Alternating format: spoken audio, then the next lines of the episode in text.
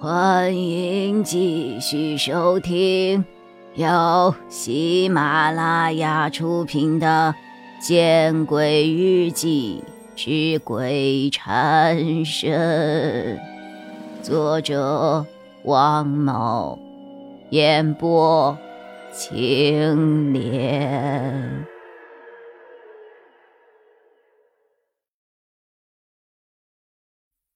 这是魏强以前的屋子，你不会介意吧？不会的，您别客气了。我勉强的笑了笑，然后从包中取出了一瓶碳酸饮料，我喝了一口。哎，我坐了一天的车，实在难受，先让我休息休息，之后我们再讨论其他的事情，可以吗？哦哦，好好，是我疏忽了。有什么需要尽管说啊！那个，我先出去了。韦东升连忙走出了房间。房间通光，所以我没有开灯，而是把行李挂在门上。随即，我躺在了这个已经有数年没人躺过的双人床上。伟强的双人床看起来并不是什么高档的床。却让我躺得十分舒服。对于一个晕车又坐了一天的车的人来说，恐怕是一个硬板床也会觉得舒服吧。我在床上躺了很久，也没有睡着。我想了很久，最后还是决定先把电视打开。我在陌生的地方睡觉，不开电视会很不适应的。这应该叫做认床吧。打开电视，我并没有调台，电视里放着于大妈的雷剧，于是我又昏昏沉沉的听着，一句一句于大妈呕心沥血效仿前人所做的狗血台词，一面感慨为何现在的广电那么强大，却无法收服。这个自大的妖孽啊！一边，我昏昏沉沉的睡了过去。现在插播一条新闻：在蓬莱市钢城区的一个加油站内，发生了一起严重的事故。冰冷的声音让我突然清醒，我坐起了身子。蓬莱加油站。这两个关键的字与我息息相关呢。屋内昏暗了不少，看来我已经睡了好几个钟头了。我完全没有注意这些，而是把目光放在电视机屏幕上。这么年轻的记者，我皱了皱眉。电视中的年轻记者继续的说：“这次事故所引发的爆炸。”已经造成了二十三人死亡，两人失踪。根据调查，发生这起事件的主要原因是油罐车的质量不合格，以及加油站的防火防爆设施不符合国家的标准。那么快就调查出原因了？我又疑惑了几分。按理说，这么大一个事故，调查结果应该是好几天后才会出来吧？怎么可能当天？或许这是小城市的好处，我这样安慰着自己。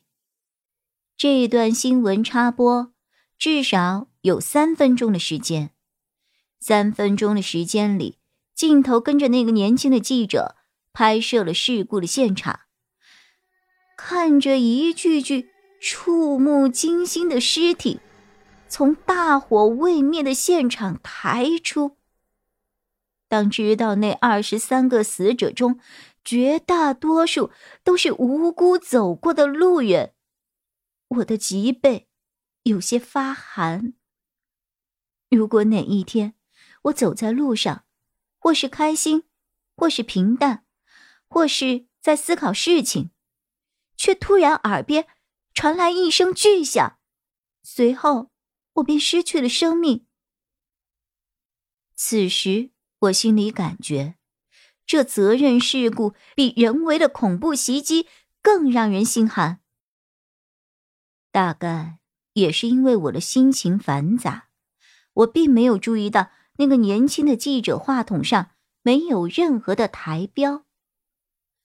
插播新闻解释，我便起身，也不顾蓬乱的头发，走出了卧室，来到了客厅。此时，韦东升的家。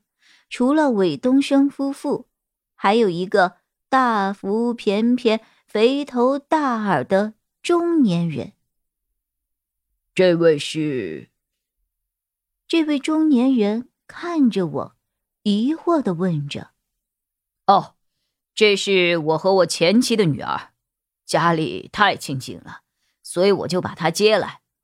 蓉蓉，叫孙伯伯。”韦东升给我使了一个意味深长的眼色，我连忙叫道：“孙伯伯好，蓉蓉吃。”刘红梅大概正想问我晚饭想吃什么，我却给她使了一个眼色，示意她要对我的态度自然一点。刘红梅会意，连忙眉毛一竖：“要吃饭，厨房里剩着的，真是。”吃饭还需要人来叫，既然住进来，就该有一点家里的规矩啊！我松了一口气。红梅，韦东升似乎也生气的瞥了刘红梅一眼，然后笑盈盈的看着我。蓉蓉想吃什么？不吃了，没心情。我撅了撅嘴，尽量让自己保持自然。爸，你进来。和我说说话。这孩子，哼，果然没有教养。哼，刘红梅小声嘀咕着，而韦东升，则是向那个姓孙的中年男子微微的点了点头，然后和我一起来到了韦强的卧室。出了这么大的事，你不去现场？我轻轻的掩住了房门。出什么事啊？韦东升一脸不解：“刚城区爱山街道的加油站爆炸了，你不知道吗？”对于韦东升不似作伪的姿态，我有些疑惑。爱山街道，哦，那里的确有个加油站的项目啊，但是年底才竣工啊，怎么可能爆炸啊？韦东升笑了笑。我突然意识到了什么。然后我来到了电视机跟前，拿起了被倒放的相框。相框里很是年轻的男孩子，让我久久的说不出话来。这相框里的人，自然是死于七年前的伟强，同时也是我刚才在电视上看到的年轻记者。本集播讲完毕，你关注了吗？还没有？那，你转头看看身后。